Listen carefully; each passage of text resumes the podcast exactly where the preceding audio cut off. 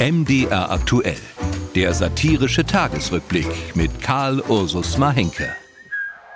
Unsere Kunstsammlungen müssen Generationen an Forschern inzwischen sogar Forschenden, aufbieten, sie ins thesengeleitete Feuer der Wortschlachten schicken, um den Erkenntnistrieb zu bündeln im Ringen, um das die Menschheit verbessernde Momentum sprachsensibler Klarheit. Es ist eine ganz übliche wissenschaftliche Praxis, dass Begrifflichkeiten auf ihre Aktualitäten überprüft werden. Begriffe sind duldsame Knetemasse in den willfährigen Händen des Zeitgeistes. Jede Generation legt den Fokus auf andere Begrifflichkeiten, reflektiert Begrifflichkeiten. Generation um Generation findet immer wieder aufs Neue mit allen zur Verfügung stehenden wissenschaftlichen Mitteln heraus, wie sich ein Begriff, ach was, machen wir es mal konkret, wie sich beispielsweise der Begriff Zigeunerfest treffender ausdrücken lässt, als mit den Worten Zigeuner und Fest. Aber warum? Weil das eine der beiden Worte als beleidigend empfunden wird.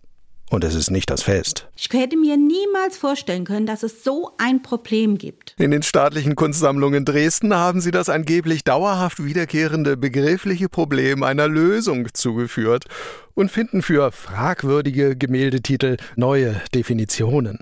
Das Zigeunerfest ist die vielfigurige Szene eines Bauernfestes, im Hintergrund tanzende Figuren unter einem Maibaum. Da wird niemand sprachlich unsensibel behandelt, Außer die Bauern, die vielleicht lieber Landwirte hießen? Egal, die Neufindung ist absolut alltagstauglich, kurz und knapp.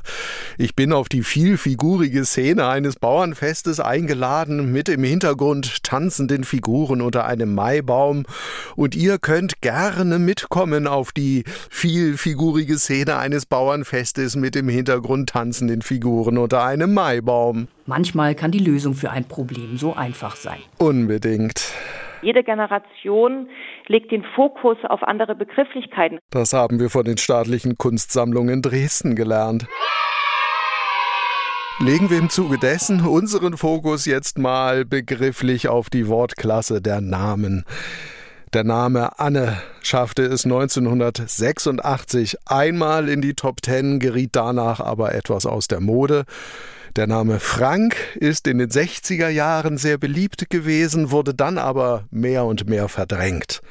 Alles ist im Wandel, niemand kann sich dem entziehen, auch Anne und Frank nicht. Weil wir uns diesen Transformationsprozessen, die auch sich in der Sprache abbilden, natürlich stellen müssen. Eine Kita namens Anne Frank in Tangerhütte stellte sich nun den Transformationsprozessen, die sich auch in Sprache abbilden. Die Kita heißt ja auch seit 53 Jahren Anne Frank. Mindestens eine neue Generation ist inzwischen angetreten und legt den Fokus auf andere Begrifflichkeiten. Ja, nicht mehr Anne Frank, sondern Weltentdecker soll die Kita in Zukunft heißen. Aus einem ganz einfachen Grund. Weil die Kinder haben sich das selber ausgedacht. Anne Frank wird zum Weltentdecker. Jede Generation legt den Fokus auf andere Begrifflichkeiten. Die nachwachsende Generation verwirklicht die sprachsensiblen Zeitgeister, die wir riefen.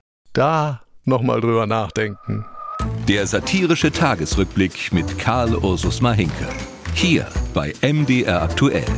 In der ARD Audiothek und überall, wo es Podcasts gibt.